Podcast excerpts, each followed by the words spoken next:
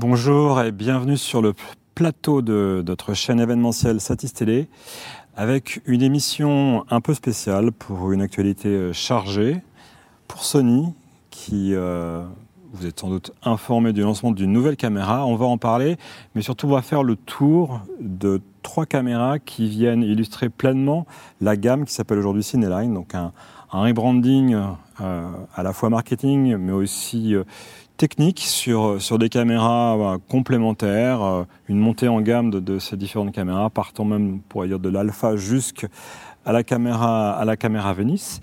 Et pour nous en parler, nous avons deux invités.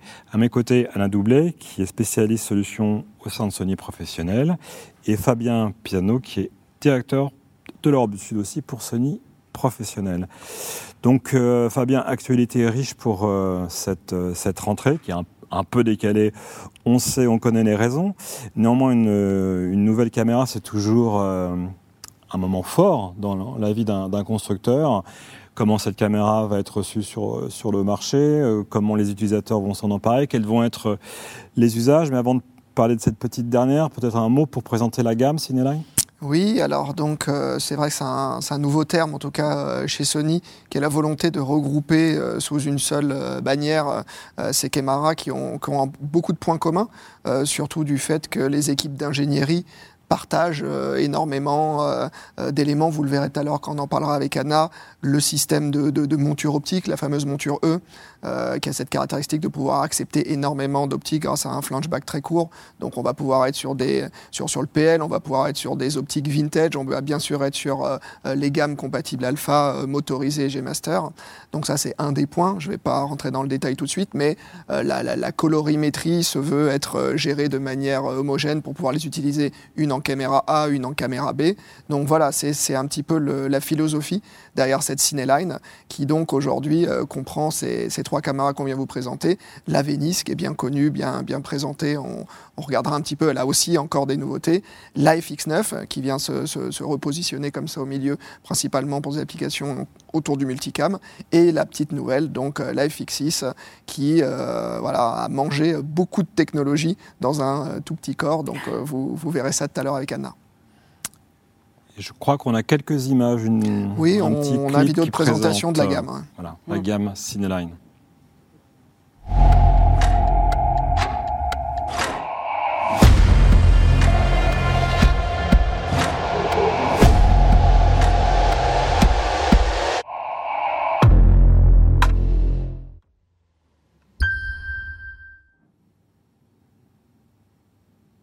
Donc, Anna, comment tu définirais euh, la gamme aujourd'hui? C'est de la complémentarité Il y a de l'overlap entre certaines caméras C'est des homogènes, hétérogènes?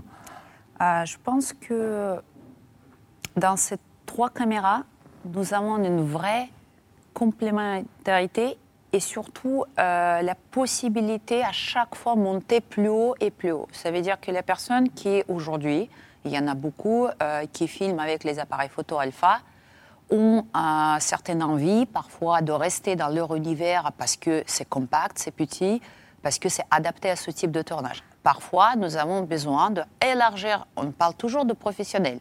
Hmm. Nous sommes dans le monde professionnel. Donc parfois, on a une nouvelle clientèle, on est grandi, on a un tout petit peu plus de variété de tournage. Et là, on a aujourd'hui la possibilité d'arriver vers une vraie caméra avec toutes les fonctions qui sont adaptées, comme la FX6, qui va nous permettre de garder tout notre parc d'optique de monture E et faire le premier pas vers les caméras avec les sorties XLR, n'a pas équipé tout le pauvre appareil photo euh, de mm. toutes les euh, viseurs en plus, euh, les batteries, etc., Et donc là, on a une, quelque chose beaucoup plus compact et adapté au tournage. Mais la personne, elle veut faire aussi les drones, les tournages encore plus amovibles, amovibles, pardon. Mm. Et là, la FX6 va également répondre à ces questions. Mais demain, on a un autre client qui va nous demander de faire, bah, comme ici, la captation live parce qu'on a plus d'intervenants, on a plus de choses intéressantes. Et là, j'ai besoin de faire cette prestation-là, mais j'ai toujours mon parc d'optique. Et là, FX9 va nous permettre d'aller encore le step plus loin et l'utiliser pour, euh, pour les captations de documentaires. Je vais partir très loin tout seul dans un tournage euh, de haute gamme J'ai euh, une caméra qui peut être sur épaule, mais aussi on peut le quand même euh, adapter à la tournage à la main, etc. Je garde les mêmes batteries, je peux le, toutes les accessorisations, ils sont compatibles et je fais ça. Et après, je décide d'utiliser comme une caméra B pour un tournage de long métrage ou pareil pour les multicaméras pour la captation d'événements. Et j'ai aussi la possibilité de réutiliser et arriver vers Venise, qui est, le fleuron de notre gamme, qui va nous permettre de sortir les, rôles, les captations anamorphiques, etc. En fait, on, on, ne croit pas qu'en fermant les portes vers le plus haut de gamme, en gros, vous n'avez pas accès à ça. Non, aujourd'hui, le monde est extrêmement différent. Le monde de broadcast, euh, même euh, il y a 12 ans, quand je suis arrivée chez Sony, c'est n'est pas du tout mm. la même approche. On doit ouvrir les portes, on doit pouvoir aux professionnels passer d'une gamme à l'autre. On n'a pas changé les chargeurs, les batteries. C'est peut-être euh, ridicule de parler de ça, mais ça fait partie du budget de tournage. Ça fait partie d'adaptation, euh, etc.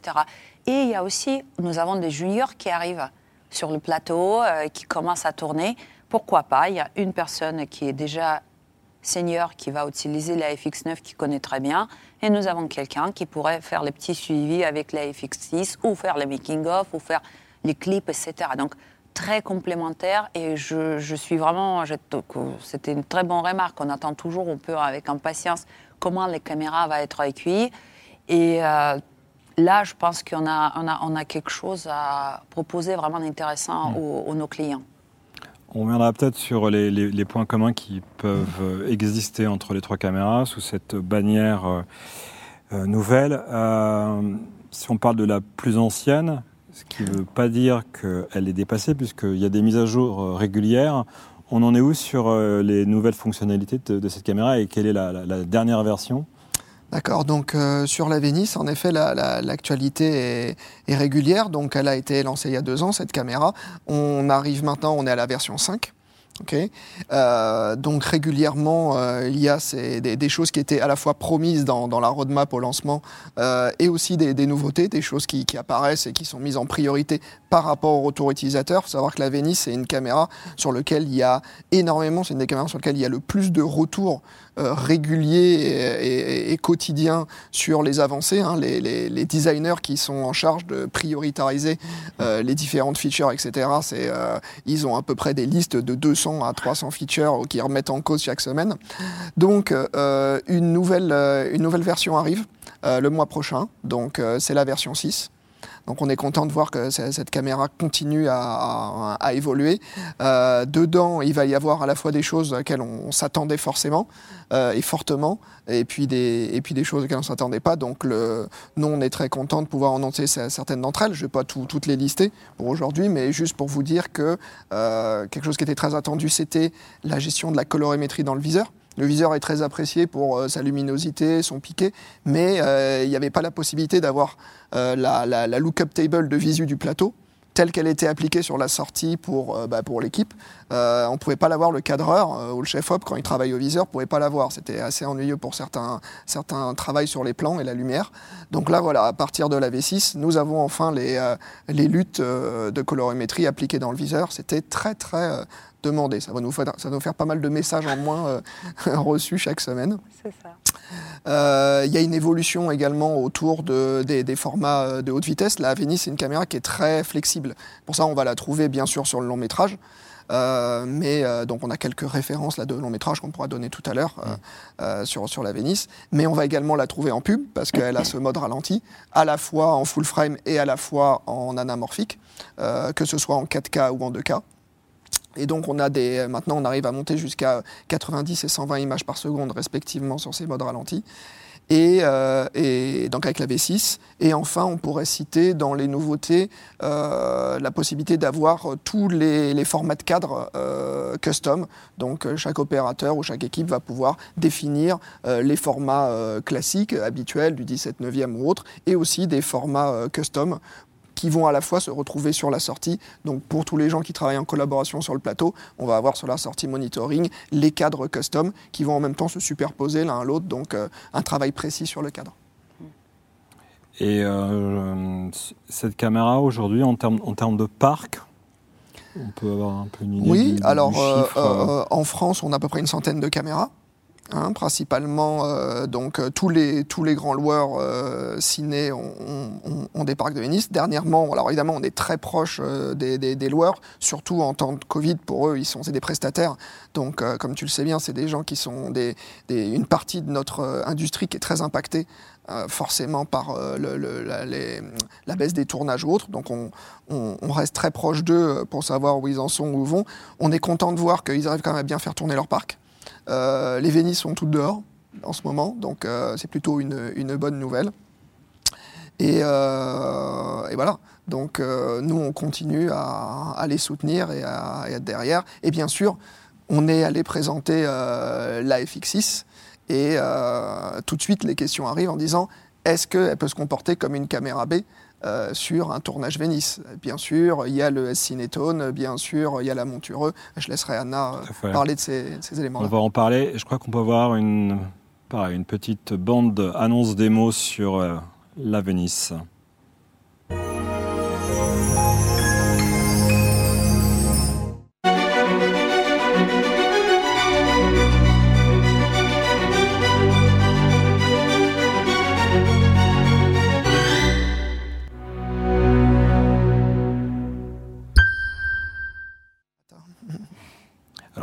Toutes ces caméras, est-ce qu'elles ont un point commun en termes de capteurs, de plein format? C'est...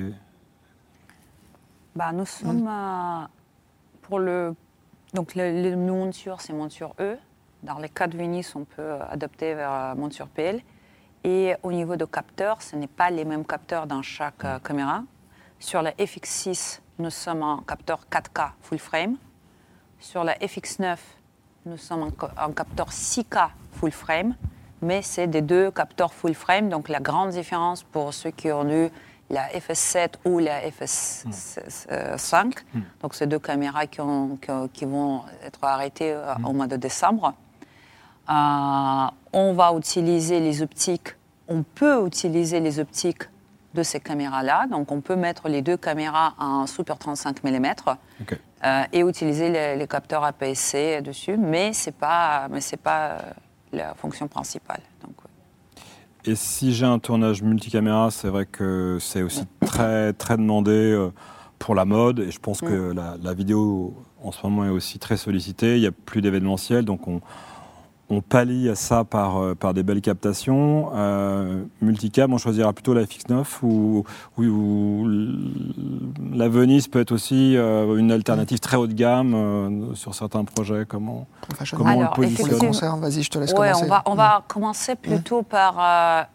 en général, la captation live, ça dépend qu'est-ce que, où nous sommes, combien de caméras nous avons besoin et comment, comment on va les piloter aussi. Ça, c'est une grande question. Et également, quelque chose qui était très demandé sur la FX9, ce qu'au jour d'aujourd'hui, on peut l'utiliser dans configuration live. Un exemple très euh, bah, récent, on a fait avec euh, Facebook et avec Opéra de Paris et avec la société Ubilive les, les essais sur la, et, comment les essais, mais les captations pour le streaming en, en 1080 sur à l'Opéra de Paris et nous avons eu six caméras euh, FX9 qui étaient installées avec une, euh, quand même l'apport de lumière très petit parce mmh. qu'on avait, euh, c'était une balai contemporain qui était très peu éclairée. Et du coup, généralement, les... directeurs photo n'aiment pas qu'on rajoute de l'éclairage. Tout à fait, exactement. Donc là, on était dans l'environnement très sombre. Elle a, elle a, elle a extrêmement bien réagi dans ça. Après, encore une fois, ça dépend où on va qu'est-ce qu'on veut comme rendu de l'image? Par exemple, la possibilité de faire les prises de vue anamorphiques. Là, on mm. est plutôt dans les, euh, dans le camp de euh, mm. Venise. Donc, Fabien il Donc, il y, a eu des, il y a eu des gros multicams euh, très puissants, notamment des concerts. Donc, concert de Beyoncé, concert de, de Coldplay, voilà, concert de Pink. je crois que c'était le plus gros, avec 24 Venise en anamorphique avec des mm. zooms anamorphiques. Donc ça, c'est vraiment un choix euh, de direction artistique très fort, de vouloir faire des images avec du zoom anamorphique en concert qui donne, c'est sûr, un, style et une qualité d'arrière-plan. Et surtout, tu sais, sur les concerts, tous les flares, tous les spots comme on a là, la mm. manière dont ils se diffusent dans l'optique, ça, ça, apporte vraiment un style très particulier.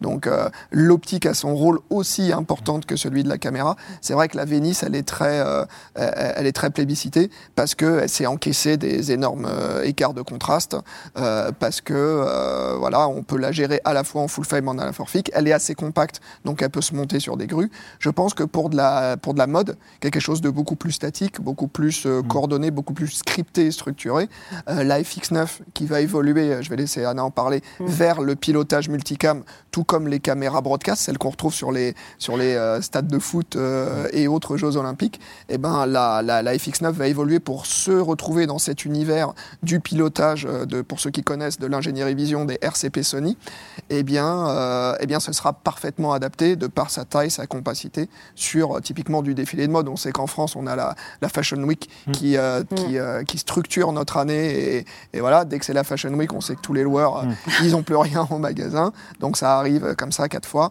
Et, et nous, l'idée, c'est que vraiment la, la, la FX9 soit, soit idéale pour ça.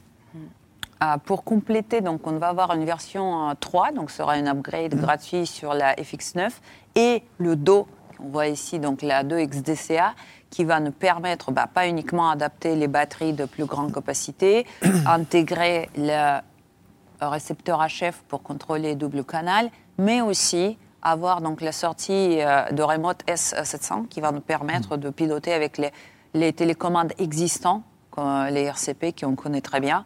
Mais aussi une autre chose qui était vraiment demandée, c'est euh, le fait que on utilise très souvent euh, les optiques de tiers de pouce qui est déjà mmh. sur le marché, qui est très bien installé, et dans l'univers broadcast, et dans l'univers événementiel, chez le loueur, etc. Du coup, euh, pour répondre à ce besoin également artistique, mais surtout économique aussi, la FX9 va avoir dans cet upgrade-là la possibilité de à, avoir un adaptateur qu'on va fixer juste euh, ici au niveau d'optique et on va euh, avoir la monture B4 qui va être utilisée couplée avec la center scan. Ça veut dire qu'on ne va pas utiliser toutes les surfaces de capteur, on va viser le centre pour avoir moins d'aberrations de, chromatiques pour utiliser les, euh, les, les, optiques de tiers de pouce avec Venice piloter à distance et oh, pardon Venice avec. Euh, mhm. On peut aussi faire du center scan avec Venice, donc oui, euh, bien c'est compatible. Les deux sont ouais, pareils. mais mhm. c'est déjà possible. Euh, ici, ça va arriver courant 2021 et du coup, on pourrait, on pourrait facilement envisager avoir encore deuxième souffle de mhm. sur sur la FX9. Aujourd'hui, en, en, termes de marché, Fabien, tu parlais de, de cinéma et toutes les caméras sont sur l'extérieur, c'est une bonne nouvelle. Est-ce que la, FX9 peut être une alternative aussi sur de la, sur de la fiction? Oui, ouais, bien sûr. Bah, on l'a vu, euh, par exemple, les, les, les, spectateurs, c'était pas vraiment de la fiction, mais euh, bon, allez, typiquement, si on parle d'une plateforme, euh, prenons Netflix, pour pas les citer, où il y a pas mal de, de, de Vénice en termes de, de, de série, hein, mm. c'est quand même, elle est très utilisée euh, au niveau de la série pour son rendu 4K et autres, bah, euh, quand ils font, de, ils font de plus en plus de stand-up, hein, euh, et là on voit que la FX9 s'est installée parfaitement mm. comme caméra alternative, hein, c'était de la, de la, F55 avant, c'est passé naturellement plutôt sur de la FX9. voilà, qui, qui, qui, du coup, de par son rapport compacité, voilà, en fait c'est une caméra, la FX9, qui est particulièrement étudiée pour pouvoir être manié par une toute petite équipe ou par un opérateur seul. À la différence d'une Venice qui est vraiment une caméra de, de, qui se travaille avec un opérateur, un assistant, un cadreur, enfin voilà, qui s'accessoirise. Euh, la FX9, on va pouvoir la prendre à l'épaule, tout de suite la mettre sur un pied, la prendre à la main, et elle est vraiment imaginée avec ses formes un peu rondes comme ça, pour être une caméra extrêmement ergonomique. Mmh. Donc oui, on, peut faire tout à fait, dans certains cas, un long métrage qui serait plutôt en mode euh, euh, équipe très légère, qui a besoin de beaucoup de mobilité, qui a besoin aussi de discrétion. Euh, bien sûr, la qualité d'image de la, de la FX9 est tout à fait au niveau. Alors, on reviendra peut-être sur l'idée de famille, mm. mais parlons un peu de, de la FX6. moi, j'ai envie de parler d'une caméra de synthèse. Elle, elle, réunit plusieurs mondes, hein, de, à la fois la chimie numérique euh, qu'on peut avoir sur, euh, sur la FX9, euh, toute la partie aussi de gestion des gris neutres qui font aussi un, des, un des succès des, caméras Sony.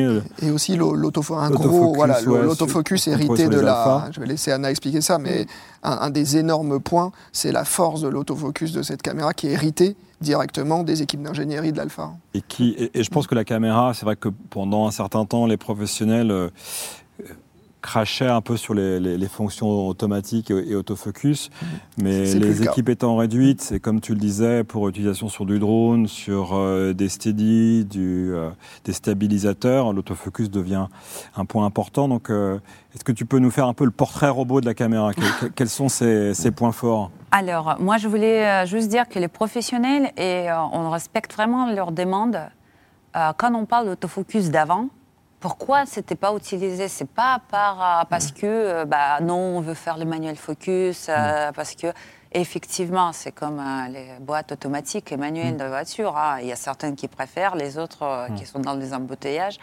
Pour moi, quand on parle de la autofocus, aujourd'hui, on a une vraie amélioration de la rapidité de cette fonction. Avant, ce n'était pas du tout les cas. Donc, si les professionnels ne l'ont pas utilisé, c'est peut-être aussi parce que euh, bah, les constructeurs euh, ne sont pas été adaptés à ça. Donc aujourd'hui, même avec euh, les masques, on peut détecter le visage parce qu'on peut détecter l'œil. Donc on se concentre sur la détection de l'œil. On peut faire les détections de, visage. On peut faire détection de donc choisir l'objet. Donc autofocus, ça est devenu quelque chose qui est utilisable pendant le tournage. Autre point important, euh, on va parler de ralentis. Et les ralentis sur cette caméra, ils sont vraiment formidables. Donc nous sommes à, en HD de 140 images, nous sommes en 4K en 120 images. Donc nous sommes vraiment dans des ralentis assez intéressants. Et pour le prise de vue, euh, par exemple, les, les- en continu aussi, ça veut dire qu'on peut filmer un spectacle de danse en ralenti avec une caméra qui n'a pas avoir besoin de buffer comme c'était le cas avant sur, euh, sur de- des modèles précédents. Euh, les ralentis et autofocus couplé. Avant, ce n'était pas possible. En ralenti, il fallait faire le manuel focus. Là, elle est capable de le faire, autofocus en, en ralenti. Les filtres neutres variables, ça c'est quelque chose qu'on a parlé. Attention, n'a pas confondre avec les vrais filtres physiques qu'on a sur Venice. Et ça, c'est quelque chose qui est apprécié par euh, les côtés économiques pendant le tournage avec la Venice aussi. Si, euh, moi, j'ai déjà eu quelques euh, chargés de prod qui me disaient ah, bah non, euh, j'ai- pas besoin de louer les, les filtres neutres. Je préfère euh, déjà, je sais que c'est dedans. Bon, ils connaissent les techniques, etc. Donc la FX6 va nous permettre d'utiliser les filtres neutres variables, mais aussi en mode automatique. Et donc ça aussi, c'est une nouveauté. Ça veut dire qu'on peut le mettre, euh, demander à la caméra, aller de jusqu'en 1 quart jusqu'en 128 et euh, gérer les entrées de lumière. La FX6, euh, les particularités aussi, c'est que nous sommes sur les, un autre support. Donc le support de ces trois caméras, ça par contre, ça va commencer à différencier parce que les codecs ne sont pas les mêmes. Donc là, nous sommes en codec 4K en utilisation avec le capteur 4K. Ici, nous sommes sur les, les- les capteurs 6K. Donc du coup, on peut euh, faire par exemple 5K en enregistrant en HD pour avoir une, une qualité de l'image plus intéressante euh, avec l'utilisation de capteurs euh, sur échantillonnés. La FX6 va avoir aussi euh, donc les slots pour les cartes. Donc les cartes, euh, c'est exactement la même qu'on a sur les Alpha, donc les SF Express ou les cartes SDXC. Tandis que sur les euh, FX9, on va utiliser les cartes XQD avec la récupération de données qui est gratuite. Et ça, c'est une chose qu'il ne faut pas oublier. C'est que si vous avez pendant le tournage une, quelque chose même d'image physique sur la carte, on peut récupérer les données comme sur les cartes AXS ou SBS de, de Venise. Donc là, c'est un point différentiel. La FX6, euh, elle va avoir euh, quatre canaux audio. On va utiliser euh, notre fameux récepteur, double récepteur qu'on peut plaguer directement en haut de, de, de poignée pour pouvoir avoir deux XLR plus les deux récepteurs HF. Autre point, une récepteur HF, pardon, avec deux euh, émetteurs. Euh, au niveau d'ergonomie, donc nous sommes dans la même configuration que FX, euh, FS5 pour ceux qui le connaissent. La grande différence, c'est vraiment les poignées en haut. Je vais juste le présenter ici, peut-être comme ça on pourrait le voir. Donc les poignées ici, il va nous permettre de gérer de manière extrêmement facile les prises de vue à main. Donc ici, nous avons la possibilité de changer le zoom, changer avec cette petite molette, de, de- de- d'avoir les euh, boutons assignables et tout ça sans toucher au caméscope. Donc on peut le tenir à la main et faire tous ces réglages-là. C'était beaucoup demandé par les utilisateurs, les opérateurs très mobiles. Autre point aussi, euh, utilisation de, par exemple, les, les- les stabilisateurs comme Ronin Insta, c'est tout à fait possible. Et nous avons parlé de tournage pour, euh, euh, pour la mode. Pour Instagram, nous pouvons mettre cette caméra en tournage vertical. Par exemple, même, on n'a pas obligé d'enlever les poignées. hein. Il existe, euh, les, euh, par exemple, les, les Ronin 2, si je ne me trompe pas, on peut l'utiliser facilement dessus. On n'a pas obligé d'enlever cette poignée. Et euh, après, pas extrêmement légère. hein, et, en fait, il a 200 grammes de plus qu'une alpha. Il est à 900 grammes. Après, attention, hein, si dépend quelle optique on met Ouais. devant, on peut mettre de, de petites op- op- optiques euh, en montureux. Il y en a vraiment beaucoup. Et aussi, le capteur, il est très proche. Donc là, là c'est le positionnement de capteur. Le capteur, il est très proche de notre optique, de, de, de- de point de fixation. Du coup, on peut utiliser tous les adaptateurs. Donc, si vous avez autre optique que monture E, on peut l'utiliser aussi parce que la distance elle est très courte et on peut les adapter. Les points forts de cette caméra, c'est que nous avons une euh, possibilité d'adapter les batteries, les chargeurs, mais aussi par exemple cette petite loupe qui vient de FX9, il va aussi se fixer dessus. Donc tout est interchangeable. On peut euh, utiliser les optiques, on peut utiliser le- les, les viseurs, etc. Donc ça c'est... euh, Et tu parlais de l'enregistrement sur des cartes avec des, des- des codecs. Euh, et si moi je veux une image qui me sera utile après pour de la post-production Mhm. ou tournage sur fond vert, il y a, il y a une sortie aussi euh, SDI qui permet d'enre- d'enregistrer en non compressé Alors, nous avons euh, sur la FX9, on a deux SDI, Genlock et Timecode. Sur la FX6, nous avons une SDI, on a time- Timecode, mais on a aussi la possibilité de sortir du RAW. Donc, on a sur la FX9, on a le sortir RAW 16 bits. Ici, nous avons le RAW aussi pour enregistrer avec Shogun.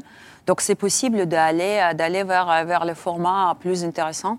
Les trois, ils ont euh, la courbe S-Cineton et c'est vraiment va unifier l'image, va donner une rendu euh, très belle à la peau, euh, va avoir une, une- un rendu assez, assez homogène. Et moi, j'ai déjà eu euh, les retours. euh, bah, on va voir tout à l'heure le vidéo de, euh, qui était fait déjà avec la FX, euh, FX6.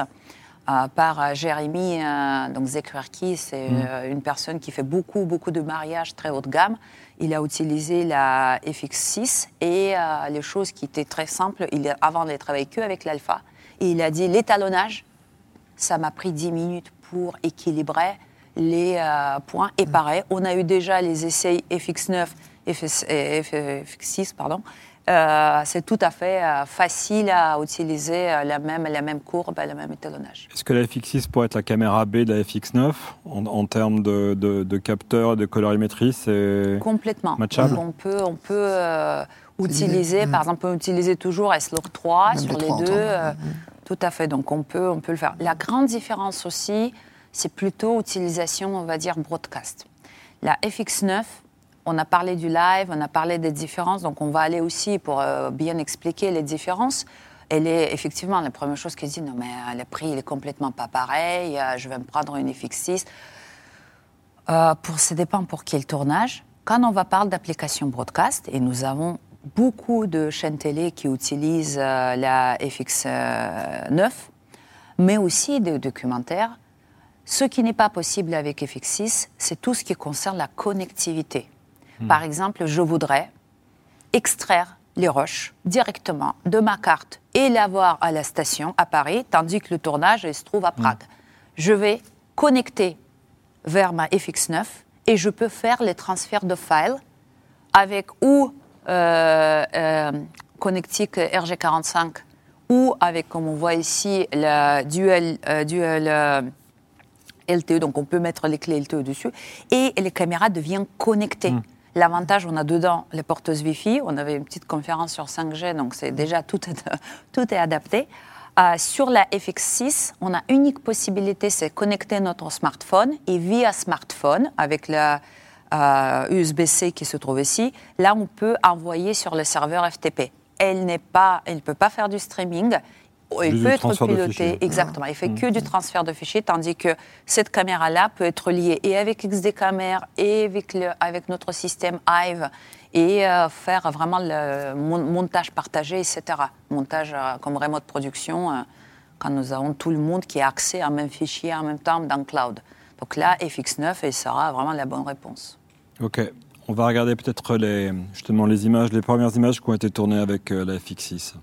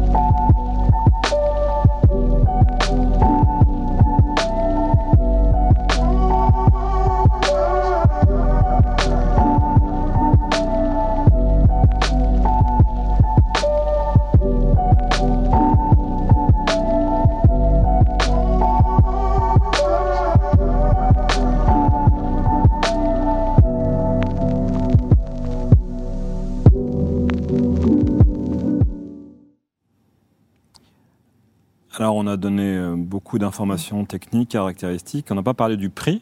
Quel est, quel est le prix de lancement de la FX6 Parce que c'est bientôt Noël, hein, donc il faut avoir des idées euh, dans la wishlist. En fait, elle est positionnée euh, comme la FS5. Euh, les caméras, donc, elle est aux alentours de euh, 6600 euros TTC. Donc, on est dans les prix qui sont acceptés par le marché. Et euh, nous avons donc, du coup, euh, tout est dedans. On a les poignées, le viseur, euh, tout, tout, tout est équipé. Euh, à part les optiques, donc, on n'a pas une package avec optique parce que bah, l'optique, euh, c'est chacun va choisir. Et donc, effectivement, c'est, euh, il est euh, également avec la garantie de deux ans, avec la possibilité de prolonger jusqu'aux trois ans. Donc, euh, c'est- Les, les- pour avoir les fonctionnalités d'autofocus, il, il nous faut la gamme d'optiques Sony ou ça peut fonctionner avec d'autres optiques? En fait, la gamme optique Sony, il faut que ce soit au niveau de connectivité, euh, qu'il accepte l'autofocus. Euh, donc ça, c'est quelque chose qui euh, va... bah, au jour d'aujourd'hui, nous avons 56 objectifs dans la gamme alpha. Donc je pense qu'on a un grand choix, surtout euh, dans les optiques comme G-Master. Et on a une dernière nouveauté qu'on a sortie aussi, c'est une nouvelle zoom, nouveau zoom en full frame. Euh, c'est une zoom pilotable 1635 avec une très grande sensibilité et qui euh, va rejoindre Cinema Live. Donc c'est les premières de, de quelque chose qu'on va élargir. Je crois qu'il y a- s'il y a un point peut-être que tu n'as pas mentionné, c'est la sensibilité. C'est une caméra qui est très sensible aussi, qui est dans les basses lumières, qui fonctionne très Tout bien. à fait. Donc, exactement, nous sommes dans un capteur full frame et nous on a 15 euh, DF de dynamique. Donc, c'est vraiment une très grande sensibilité. Donc, on a une euh, base ISO qui peut être changée.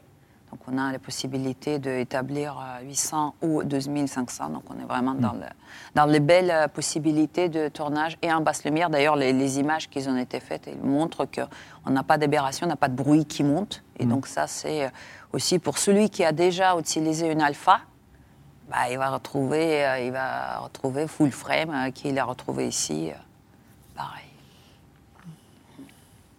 Est-ce que c'est une caméra qui va être évolutive aussi, qui, pourra être upgradée ou pas euh Bah, comme, toutes, euh, comme toutes nos caméras, enfin, tous- les gens qui ont l'habitude de- d'être dans l'univers euh, Sony, ils savent qu'il y a des, euh, pas- une des nouveautés très régulières. hein. En général, avant, on sortait une caméra avec quasiment 90% des features. Maintenant, il y en a toujours un petit peu sous le pied. Et oui, il y a- on essaye de les faire vivre dans, dans le temps le plus possible. Si on regarde la, si on prend l'historique, par exemple, si on regarde la F55, c'est une caméra qui a eu euh, 10 versions. Quoi. Et la caméra finale, elle avait, euh, plus, rien à voir. Il y avait des fonctionnalités qui n'avaient jamais été espérées euh, dès le début. Donc oui, euh, avec maintenant le, nombre d'éléments qui sont reprogrammables à l'intérieur de la caméra, on peut quand même beaucoup les faire évoluer. Euh, ce qui est intéressant, c'est, pas ta question, mais j'en profite par rapport à l'évolution. Euh, chez Sony, c'est, c'est d'enregistrer les, les caméras. C'est un peu fastidieux parce que bon, faut aller euh, prendre son numéro de série, se mettre sur Internet, etc. Mais une fois qu'on est dans ce cycle-là, on a automatiquement et immédiatement, dès qu'un nouveau firmware arrive, une notification, sans être obligé de euh, ben, savoir si, tiens, c'est quand, c'est maintenant, mm. c'est plus tard. On est, euh, on est informé de manière proactive de l'arrivée de toute cette nouvelle version en plus du fait que euh, le jour où on a un petit pépin, euh, une casse ou autre, bah, on est déjà enregistré dans notre système euh, chez Sony et la, la partie l'interaction avec notre service de réparation va très vite, y compris la prise en charge sur site. Donc c'est quelque chose qu'on recommande beaucoup. Un hein, de, c'est de, de s'enregistrer pour justement avoir ces informations et accélérer tout ce qui peut être interaction avec nos services techniques. Ça peut être un peu considéré comme une action marketing, on veut voir vos bases de données, euh, mais mm. en fait pour nous, réellement, ce n'est pas le but. Le but, c'est quand on a une upgrade firmware qui est gratuit, sur laquelle les ingénieurs ont travaillé, basé sur l'écoute des utilisateurs, on essaie d'inciter cet enregistrement pour également pallier à problématique pendant le tournage parce que la personne, elle va arriver, elle va dire ah oui mais j'ai vu que euh, mm. par exemple comme la euh, FX9 qui a eu son upgrade euh, bah, quand il va voir le numéro 3, oui, RCP, il est pilotable. Bah non, il n'est pas pilotable, ça ne marche pas. Ah, il faut chercher les upgrades, etc. Mm. Mais s'il était prévenu en amont, pour ça qu'on on, on instaure des rewards en enregistrement. Donc, mm. par exemple, pour FX9, si la personne s'enregistre, on offre une année de garantie de plus. La même chose pour FX6, c'est également pour pallier, pour euh, informer nos, clients.